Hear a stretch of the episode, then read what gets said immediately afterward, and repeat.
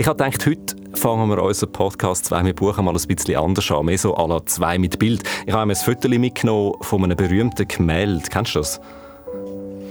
Ja, ja. Ja, natürlich kenne ich das. Das habe ich... Äh, ja, glaube schon irgendwo so in der Schulzeit immer wieder angeschaut. Das ist ähm, von Karl Spitzweg. Irgendwie, ich weiß nicht, wie heißt der, der Künstler. Arme, der arme Poet. Ah, der arme Poet. Ich habe das letzte Wintertour vor ein paar Jahren in einer Kunstausstellung gesehen, aber ich glaube, das ist schon Schulstoff. Ja, es ist ein faszinierendes Bild. So der Künstler, der da im Bett liegt der hat irgendwie noch ein Beispiel, äh, irgendwie im 19. Jahrhundert, so spätromantisch, Biedermeier-Stil. Also jetzt müssen wir vielleicht noch kurz erklären, was das Gemälde eigentlich mit unserem Bücherpodcast zu tun hat. Das Buch, das du für die heutige Folge ausgewählt hast, heißt Spitzweg und geschrieben hat es der deutsche Autor Eckhard Nickel. Ja, und das Buch hat natürlich noch viel mehr mit dem Bild zu tun, als jetzt, dass nur der Titel vom Buch auch der Name vom Maler ist, der das Bild gemalt hat. Das ist ein Buch, wo ich sehr, sehr viel Spaß hatte damit. Das ist sehr lustig zum Lesen und trotzdem auch schlau. Es ist eigentlich so ein Vier von der Kunst. Es zelebriert die Kunst total süffig. Es zeigt, was Kunst alles kann. Zum Beispiel kann Kunst ein Fluchtort sein. Also, so wie jetzt für den Künstler sein Kämmerli ein Rückzugsort ist, kann auch die Kunst ein Flucht- oder ein Rückzugsort sein. Und genau um so eine Parallelwelt von der Kunst geht es in diesem Buch.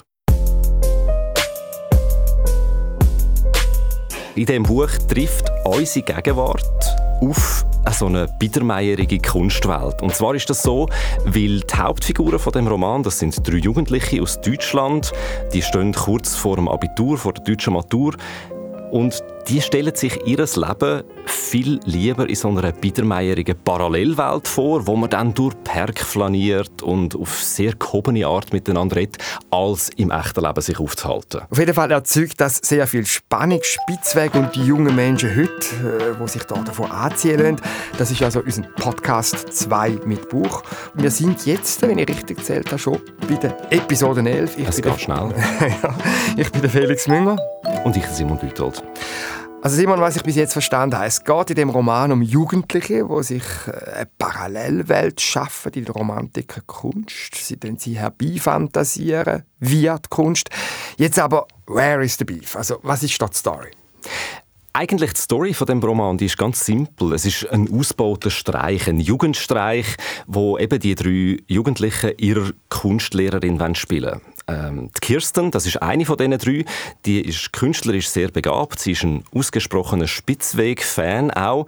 Und sie ist in einer Kunststunde von ihrer Kunstlehrerin beleidigt worden wegen einem Selbstporträt, das sie gezeichnet hat. Die Kunstlehrerin ist an ihren Tisch angestanden vor das fertige Selbstporträt und hat gesagt, ah, Mut zur Hässlichkeit. Oh, also ein ja, richtiger Affront. Ja, ja, das ist, nein, das ist übel. Das ist also sehr unpädagogisch.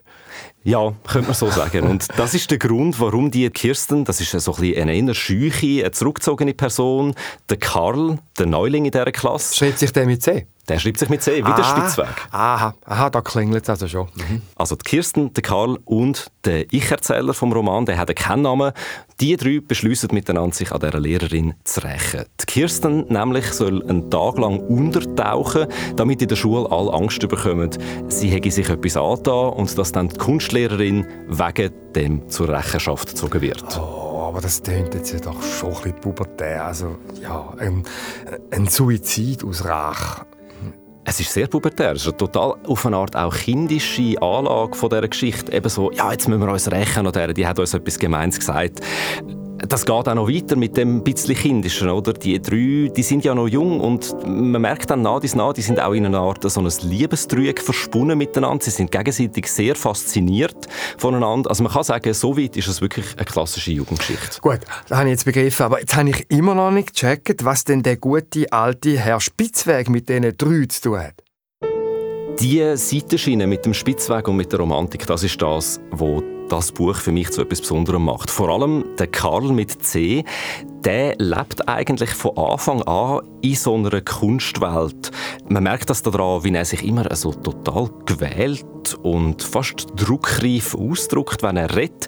Und die beiden anderen, vor allem der Erzähler, die beneiden ihn fest um das und finden, ah, das ist jetzt etwas, wo der hat, wo alle anderen nicht haben, etwas, wo ihn, wo ihn zu etwas Speziellem macht. Und sie fangen dann an, sich zu probieren, immer mehr dem anzugleichen. Ich glaube, am besten hörst du das schnell an, dann verstehst du auch gerade, was ich meine. Es geht an der Stelle, wo der Karl erzählt, um etwas ganz Profanes. Er beschreibt das Aussehen von einer Ziegepackung. Sieh mal, kaum zu glauben und noch nie gebührend gewürdigt. Das Leben im Zitat hat seine eigene Zigarette. Als ob Ironie und Nikotin ein holprig qualmendes Anagramm seien. Wohl bekomm's. Rauchen in Anführungszeichen. In der Tat war der Name der Virginia-Zigarette Sweet Afton in geschwungenen Goldbuchstaben geschrieben und mit Gänsefüßchen gerahmt. Man könnte sagen, wenigstens sauber zitiert und ausgewiesen. Flow gently, sweet Afton, among thy green braes. Flow gently, I'll sing thee a song in thy praise. Die Verpackung zitiert sich sozusagen selbst. Du siehst das gleiche Phänomen wie die liegende Acht der zeichnenden Hände. Das Unendliche umgibt uns nahezu unentwegt. Wir bemerken es nur meistens nicht und müssen lediglich genau genug darauf achten, dann lässt es sich dechiffrieren, was es bedeuten will. Und dass Sweet Afton außerdem die einzige Zigarette der Welt mit Dichterbildnis ist, würde ich als höchste Form von geistigem Genuss bezeichnen. Es waren Sätze wie diese, um die ich Karl beneidete. Nicht, weil das, was sie sagten, so außergewöhnlich war, sondern aufgrund der unnachahmlich beiläufigen Art, in der sie von sich gab. Der abschätzige Tonfall, mit dem er die Worte versah, konterkarierte den himmlischen Charakter des Gesagten, so dass es einen Moment länger als nötig in der Luft stand, weil man nicht sofort wusste, wie es gemeint war. ja, also der Karl hat tatsächlich also sehr geschwungene Ausdrucksweise. Ich frage mich gerade, wie so ein Typ angekommen wäre wie in meiner Mittelschulklasse, wo ja, also ob der nicht eher dann zum Aussenseiter geworden wäre. Völlig. Also das sind natürlich dann auch die drei Exzentriker, die, die werden als das abgestempelt. Aber die Kehrseite davon ist, sie haben etwas Eigenes. Sie sind nicht wie alle anderen, oder? Die Kirsten und der Erzähler die entdecken das als eine spannende Alternative zu der normalen Welt mit diesen normalen, eben eher langweiligen anderen Jugendlichen drin. Ja, also Stichwort jetzt Eskapismus, also Flucht, das habe ich schon in verschiedenen Romanen angetroffen. Kürzlich, also der Frühling, äh, was du nicht gelesen hast, vom Hans-Jörg Schertenleib, dem äh, Aargauer Schriftsteller «Die grüne Fee». Äh, das ist eigentlich ein Gespensterroman, sehr faszinierend zu lesen, sehr also spannend. Also um Absinth, «Grüne Fee». ja, genau, genau. Und der Künstler, der dort äh, im Zentrum steht, für den ist die Kunst ein Ort, wo er von der Welt flüchten kann. Also die Welt ekelt ihn an, er lehnt sie ab und flüchtet dann. Und der Eskapismus, also das Flüchen, ist dann der, ja, auch ein Thema in dem Roman oder ist denn doch Kunst mehr auch eine Bereicherung? Es ist beides. Also ich glaube, es ist sowohl das sich zurückziehen aus einer Welt, wo man nicht, eben, wo man nicht so viel kann anfangen damit. Es ist ein bisschen langweilig und an einem anderen Ort ist es spannender und in dem Sinn wirklich, wie du sagst, auch Gewinn bringen. Und die drei, die, die steigern sich dort wirklich rein. Also die fangen dann an, seitenlang Kunstwerke aus der Romantik besprechen, über die Musik vom Chopin philosophieren. Aber sie entdecken eben auch ganz viel von ihrer eigenen Gefühlswelt in diesen Kunstwerken wieder. Also wenn sie dann durch den Park spazieren miteinander, kommen sie sich plötzlich vor wie die Leute von so einem Bild vom Karl Spitzweg oder bei dem Masterplan, wo sie dann machen, dass eben die Kirsten verschwinden soll Dort überlegen sie sich als erstes, ob man das nicht vielleicht ein bisschen so könnte inszenieren wie die Ophelia beim Shakespeare, wo aus Trauer wahnsinnig wird und sich dann das Leben nimmt. Also so die ganz grosse Kelle und überhaupt nicht bescheiden. Mhm. Ja, durchaus. Also auch, es hat etwas mega Eitels. Die anderen in dieser Klasse, die, die, die haben auch das Gefühl, äh, die drei halten sich für etwas Besseres wegen dem. Aber ich finde eben wirklich das so schön an dem Buch. Es ist ganz klar erkennbar, dass mit der Kunstwelt, das ist eine Art eine Pose. Also die drei, die versetzen sich ganz bewusst drin. Das ist etwas aufgesetzt und die probieren was das mit ihrem Leben macht, wenn sie das machen. Wenn der Erzähler nämlich alleine ist, dann ist seine Sprache auch anders. Die ist dann viel mehr so in sich selber gekehrt. Man muss auch noch sagen, die drei miteinander, die benutzen durchaus so Ausdrücke wie OMG oder so, wo man kennt aus der Jugendsprache. Aber Sie verschlüsselt das in einer Keimsprache. Das ist auch eine relativ kindische Keimsprache. Sie verschlüsselt das per Anfangsbuchstaben, aber mit wahnsinnig kultivierten Wörtern. Also aus OMG wird dann Onsen Milchgras. also, ja, ja, das, klingt gut. Ich bin mir einfach immer noch nicht so ganz sicher, mich jetzt das so fasziniert für dich, weil so das Zelebrieren von dieser Hochkultur, das kann ja eigentlich nur gut gehen, wenn man dann auch selber darüber lacht. Du hast gesagt vorher, es ist eine Pose. Also, für mich steht und fällt das mit der Frage, ist da Selbstironie auch drin? Ich finde ganz viel. Also muss zugeben, am Anfang hat es mich ein bisschen ja, äh, habe ich mich schon gefragt, so, was ist das eigentlich für ein nervigen Erzählton da? Mhm. Aber ich habe es relativ schnell durchschaut, dass das eben etwas aufgesetzt ist und dass es auch nicht ganz ernst gemeint ist. Und ab dem Moment ist es wirklich auch sehr, sehr lustig gewesen. Man, man schaut den 17-, 18-Jährigen zu, wenn man das liest, wie die sich total Mühe geben, so kultiviert überzukommen. Und eben gleichzeitig halt trotzdem noch in mega fest dem normalen Leben von einem durchschnittlichen Jugendlichen gefangen sind. Mhm. Das hat mir sehr Spaß gemacht. Also das Augenzwinkern ist also offenbar drin. Mhm. Also der Eckhard Nickel, das ist ja einer, der schon schreiben kann. Das haben wir jetzt vorher gehört. Und ich habe mich äh, noch ein bisschen vorbereitet oder, auf die Episode. ich habe noch ein bisschen so Wenn man es so macht, wenn man sollte. Und er, er, er ist ja einer, der einen Hintergrund hat, wo ich jetzt so das Gefühl habe, ich dir zugelassen habe, vieles zusammenpasst auch mit seiner Biografie. Also er hat Kunstgeschichte studiert, dann hat er sicher eben durch das auch ein Faible fürs Ästhetische. Mhm. Und dann hat er ja bei dem Magazin, Lifestyle-Magazin Tempo äh, mitgeschafft. Das ist so ein äh, Sport Hopper-Juppie-Magazin, das gibt es heute nicht mehr. Dann war er bei der Süddeutschen für die Stilberichterstattung zuständig. Und so die Auseinandersetzung mit dem Zeitgeistigen ist bei ihm offenbar immer wieder wichtig, auch in seinen literarischen Texten. Man hat ihn dann auch der sogenannten Popliteratur zugeordnet, wie zum Beispiel Christian Kracht oder Benjamin von Stuckrad-Barre oder auch Sibyl Berg, wo immer so aktuelle mhm. Zeitströmungen einflüssen. Er ist ein mega Ästhet, klar. Also das mhm. sieht man zum Beispiel mhm. nur schon auf seinem Autorenfoto hinten in dem Buch drin. Er ist so weiß, schön angelegt mit einem Anzug und ist sich gerade so am Brillantinen in die Haare kämmen. Ist auch ein eine Pose. Also du hast mit dem Eckhard Nickel über den Roman geredet und ich frage mich jetzt gerade, was denn da dahinter steckt. Für ihn mit seinem Hintergrund, die Jugend von heute mit der Kunstwelt à la Karl Spitzweg zu konfrontieren, wo ja jetzt wirklich von vorgestern ist. Ich habe natürlich die Frage auch gestellt, was jetzt da dazu geführt hat, dass es zu dem grossen Clash zwischen der Jugend Jugend von heute und der Kunst von vorgestern kommt. Er hat mir dann gesagt, er findet das generell einfach spannend, wenn man sich anfange, mit der Gegenwart auseinanderzusetzen, indem man sich in eine andere Zeit versetzt. Naja, äh, es gibt ja sozusagen zwei Möglichkeiten, äh, sich mit der Gegenwart auseinanderzusetzen. Die eine ist, äh, sich sozusagen in die Gegenwart zu stürzen und die andere, die Gegenwart tunlichst zu meiden. Und das 19. Jahrhundert ist ja so eine wunderbare Spielwiese von, von ganz vielen Stilrichtungen, aber auch Bewegungen, die alle sehr, sehr viel auch äh, mit, dem, mit der speziellen Lebensphase, in der sich die Hauptfiguren meines Romans äh, als Abiturienten befinden, nämlich diese, diese Entdeckung des eigenen Ichs, äh, der romantischen Auslotung, des Ausprobierens, des äh, sich, sich aneinander reibens und aneinander inspirierens. Und äh, das ist natürlich dann für die Protagonisten eine sehr willkommene äh, Einladung dazu, sich in diesen äh, Figuren aus dem 19. Jahrhundert in gewisser Hinsicht zu spiegeln. Und insofern ist es natürlich eine Art Versuchsfeld für eine Versuchsanordnung, das zu veranstalten, was ich einmal in einem Kapitel das Experimentum Medietatis nenne, also diese, ja, diese Selbsterforschung. Mhm. Ja, das kommt mir also schon bekannt vor. Ich mag mich erinnern, der, hast du den Film mal gesehen von Peter Weir? Das ist 1990, Dead Poet Society. Da geht es genau um das, Klar, dass so ja. Jugendliche so in einem Internat sich so eine Gegenwelt schaffen und so einen Dichterzirkel gründet und Walt Whitman, das ist so mhm. äh, der Autor von dem.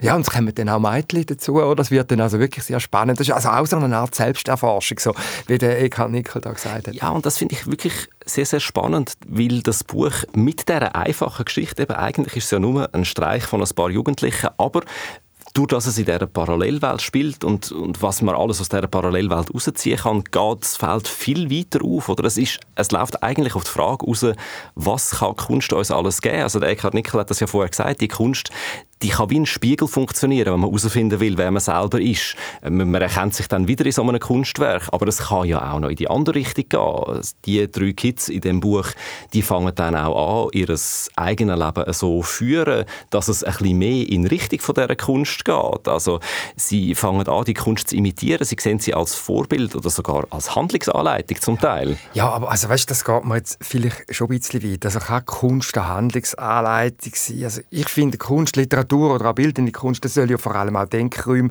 eröffnen, soll uns vielleicht sensibilisieren, soll Empathie mhm. äh, auslösen. Und Kunst, also finde ich, das ist dann schon schwierig, oder? Vertritt ja nicht eine Doktrin, die es äh, zu befolgen gibt. Das gibt es eigentlich vor allem bei den Diktatoren. Und äh, also ich finde, es ist ja vielleicht schon nicht ohne Risiken, was da die jungen Leute machen. Dass es gewisse Risiken gibt, ja, also das ist sicher so. Das hat mir der Eckhard Nickel auch gesagt. Kunst kann natürlich auch ganz, ganz schwere äh, Verwerfungen nach sich ziehen. Also äh, man denke nur an die wohl berühmteste fatale Folge von, von Kunstwerken, an die Selbstmordwelle nach Goethes Werther. Also mhm. wie gesagt, Kunst kann wirklich, äh, gerade wenn es sozusagen um Imitation und um Nachahmung geht, natürlich in falsch tickenden Köpfen auch ganz äh, schlimme Dinge anrichten. Was man auf jeden Fall sieht, ist, eben Kunst kann noch viel mehr, als dass man sie einfach nur anschaut. Man kann sie auch als Mittel zum Zweck benutzen. Also die drei Jugendlichen, die haben ja eben den Plan, ihrer Kunstlehrerin zu schaden, indem die Kirsten für einen Tag verschwindet. Ja, ah, stimmt, die Kunstlehrerin, die habe ich jetzt schon vergessen, die ist ja auch noch. Um die geht es Also das mhm. ist das handlungstreibende Element in dem Roman.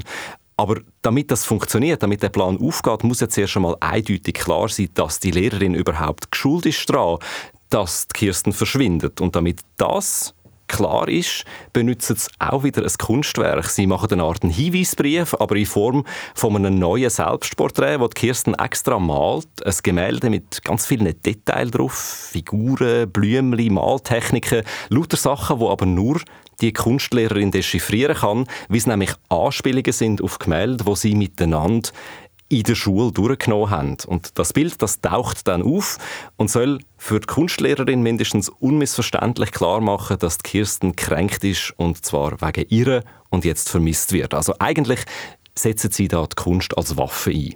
Die Kunst als Waffe ist ein durchaus wiederkehrendes Motiv in diesem Buch, weil die Kunst halt, wie gesagt, in dem Moment, wo man sie ja nicht nur zu begreifen versteht, sondern auch äh, anzuwenden versteht, äh, natürlich auch zu, zu allem Möglichen zu gebrauchen ist. Also die Kunst wird wirklich wie so eine Art, äh, als eine Art Handwerkszeug auch benutzt nicht nur zur Selbsterkundung, sondern auch um Menschen auch nicht nur zu beeindrucken, sondern um, um Menschen auch möglicherweise zu täuschen. Es geht ja auch viel um Täuschung und Antäuschung in diesem Buch. Ja, das ist jetzt schon ziemlich übel, wenn man Kunst so zweckentfremdet. Das ist eigentlich das Gegenteil von dem, dass Kunst ein Denkraum könnte mhm. sein, wo ja Offenheit schafft. Ist vielleicht auch ein bisschen abwegig. Vielleicht ja, aber auf die andere Seite muss man sagen, also im Kleinen passiert das ja schon immer wieder, dass man so die Kunst als Mittel zum Zweck braucht, um etwas zu erreichen, was eigentlich vor der Hand mal nicht so viel mit Kunst zu tun hat. Ich meine, zum Beispiel, wenn man, also das habe ich auch schon gemacht, dass ich an Kunstveranstaltungen gegangen bin, um ein bisschen den Ski wahren, dass ich wahnsinnig kultiviert bin. ich frage mich jetzt gerade, wie das bei mir ist, wenn ich an Kunstausstellungen gehe. Also ja, mir geht es glaube ich schon vor allem darum, dass ich da etwas erfahre und erleben möchte. Aber ich, ich begreife jetzt gerade, Simon, warum du auf Facebook, äh, habe ich gesehen, den Post gemacht hast, wo du unsere Community gefragt hast, warum gehen ihr alle Kunstmuseen? Zum Neues lernen, Spass haben oder eben um kultiviert zu wirken? So ja, ich habe gehofft, da outet sich ein paar. Ja, aber der Tenor muss dich enttäuschen. Wenn du die Antworten schaust, der ist eindeutig. Also die, die sich da äh, geäussert haben, die sagen praktisch alle, man will sich inspirieren, Neues lernen. Zum Beispiel Angela Nussbaumer schreibt, um in die reale Welt der Werke einzutauchen, um den Pinselstrich zu studieren, um den jeweiligen Zeitgeist einzufangen, um die Welten in Ruhe auf mich wirken und einwirken zu lassen. Also da gibt es handwerkliches Interesse, aber auch der Wunsch nach Auseinandersetzung. Also das war Kunst ja eigentlich tatsächlich im Kern kann. Oder den äh, Anna Nazanin, ich hoffe, ich, ich spreche das richtig aus. Sie sei selber Künstlerin, schreibt sie, und sie schreibt, für sie hätte der Gang in die Kunstgalerie nichts mit Eskapismus zu tun. Zitat, ins Museum zu gehen ist nicht dafür, der Realität zu entfliehen, sondern der Realität näher zu kommen. Schönes Zitat.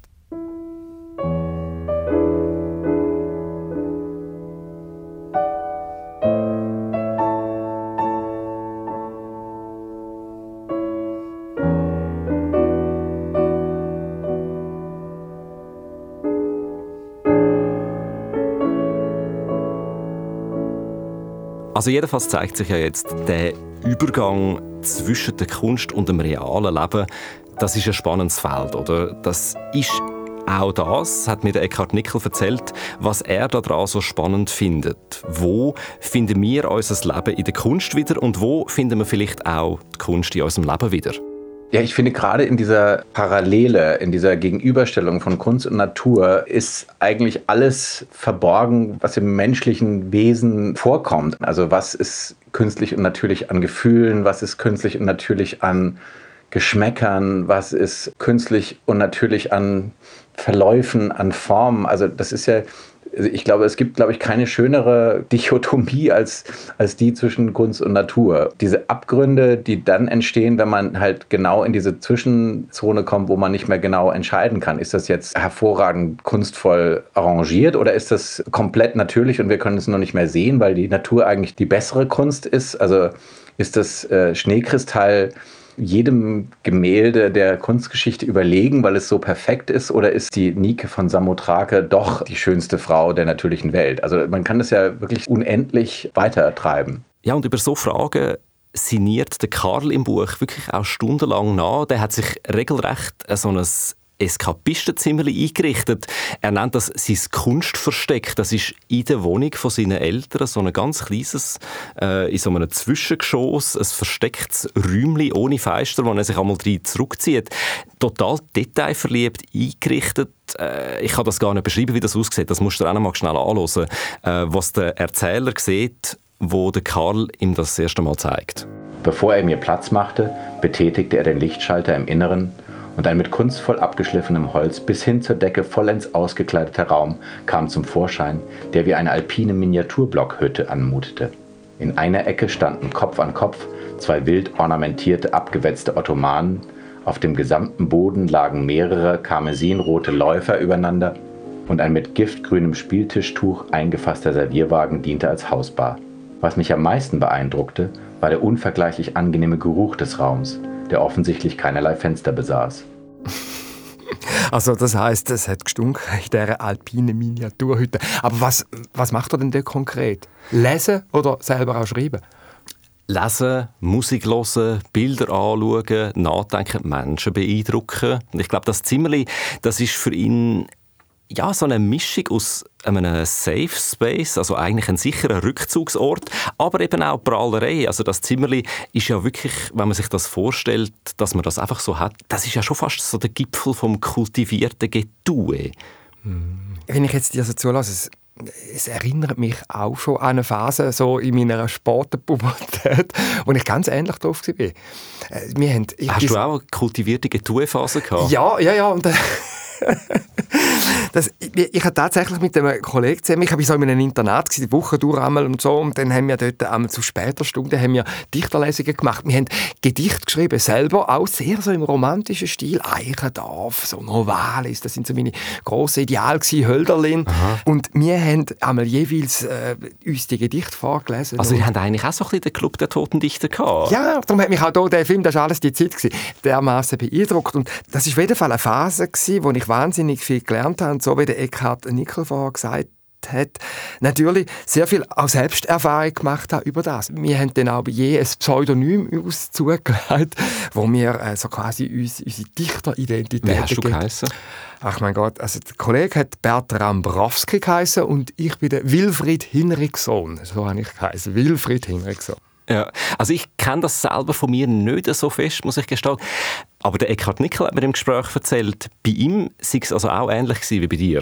Die Kunst gehörte schon, äh, schon auch ähm, ausgehend von dem Kunstunterricht in der Schule zu einem sehr, sehr wichtigen Teil meines damaligen geistigen Kosmos, der, der mich so umgetrieben hat. Und wir hatten auch so eine Art äh, Bande von vier Jugendlichen, wir haben uns damals die Stadtfrecke genannt und äh, wir sind immer zusammen in Ausstellungen, aber auch abends in die Oper und ins, ins Theater gegangen und haben dann danach immer die Werke besprochen, die wir besucht haben. Also das war ganz toll. Und wir hatten ein kleines Kärtchen, was wir alle bei uns trugen. Und das war ein Zitat aus einem unserer Lieblingswerke, nämlich von dem Lied von der Erde von Gustav Mahler. Und zwar, das war unsere, unser Lieblingsrefrain, ein voller Becher Weins zur rechten Zeit ist mehr wert als alle Reiche dieser Erde.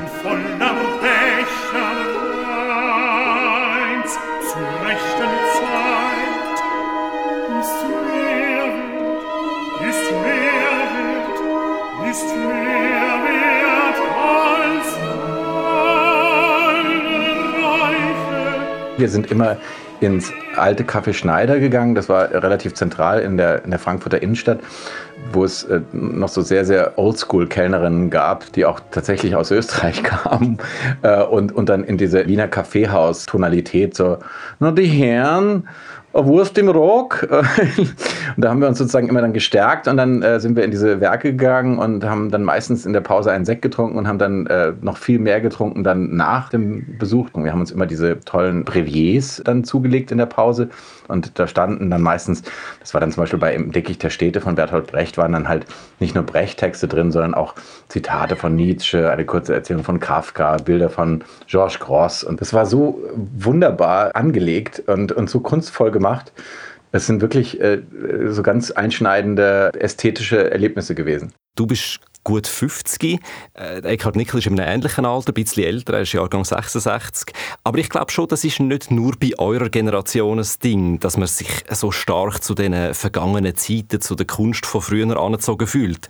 Ich meine, das sieht man ja auch heutzutage. Also so Netflix-Serien, die gerade total erfolgreich sind. Oder Bridgerton, Downton Abbey, die, die Kostümserien die haben ja mega Erfolg. Ja, ja da hast du wahrscheinlich schon recht. Also auch die Peaky Blinders, die englische Gangster-Serie, die in den 1920er Jahren spielt, oder Mad Men in den 1960er. Ja, das ist nichts Neues. Und gerade in der Popkultur, also wenn man jetzt eben auch ein bisschen weg vom, vom Kunstmuseum und vom Literaturzirkel geht, in der Popkultur ist das auch sehr weit verbreitet, hat Eckhard Nickel erzählt. Das hat ja auch die Popkultur eigentlich in den, in, in den hellsten Momenten eigentlich immer erkannt. Also wenn ich an äh, so Zitate von den Smiths denke, so äh, Keats and Yeats are, on your side, but Weird Lover Wild is on mine. Also werden einfach so englische Poeten des 19. Jahrhunderts gegeneinander ausgespielt. Und äh, A Dreaded Summer, a Summer Day, das, ich glaube, das Lied heißt Cemetery Gates. Also das geht um so junge Menschen, die auf so einem Friedhof sich da über Poesie auseinandersetzen. A dreaded sunny day, so I'll meet you at the cemetery gates. Aber es ist natürlich auch eine sehr äh, schöne Welt, weil es ja ein bisschen eine Welt ist, in die einen auch so äh, großartige Werke wie äh, Der Club der Toten Dichter oder Die geheime Geschichte von Donna Tartt entführen. Also eine Welt, in der plötzlich wieder Dinge eine Bedeutung haben, in der es großartig ist, sich über unsere, unsere Existenz äh, Gedanken zu machen und diese äh, Gedanken mit anderen auszutauschen. Ja, ich sehe schon. Also der Herr Nickel und ich wir haben da eine ähnliche Prägung erlebt und ja, wir haben jetzt auch da wieder gehört, dass Kunst, sei es Literatur, sei es bildende Kunst, die hat schon viele Möglichkeiten. Natürlich, äh, sie öffnet uns äh, Gedankenräume, aber sie bietet auch Fluchtorte an. Und ich habe mir jetzt überlegt, das darf natürlich zwischendurch auch sein. Ein bisschen Eskapismus darf auch sein. Auf jeden Fall. Das ist wirklich etwas, was das Buch macht. Das macht das Feister auf wo weit, weit über das Abfeiern von der Kunst ausgeht. Weil auf einmal sind Fragen auf dem Tisch viel größere Themen. Wie gehen wir mit der Realität um? Wie gehen wir mit unseren Vorstellungen um? Was verstehen wir eigentlich unter Ästhetik? Wie wichtig ist das für uns? Und dass das Buch diese Fragen kann aufwerfen und dass es aber gleichzeitig so schön und lustig und unverkrampft zum Lesen ist, das hat mich wirklich begeistert daran. In dem Fall also nicht nur wie in früheren Episoden, wir gesagt haben, man sollte das Buch lesen, sondern du findest, das muss man lesen. Ich finde unbedingt. Spitzweg vom Eckhard Nickel, rausgekommen im Piper Verlag, muss man lesen. Und das war es, zwei mit Buch, Episode 11, mit mir, Felix Münger. Und mir, Simon Lütold, Produktion Patricia Banzer. Sounddesign Serge Krebs. Danke vielmals, habt ihr uns zugelassen. Wir sind wie immer dankbar für eure Rückmeldungen per E-Mail auf literatur.srf.ch.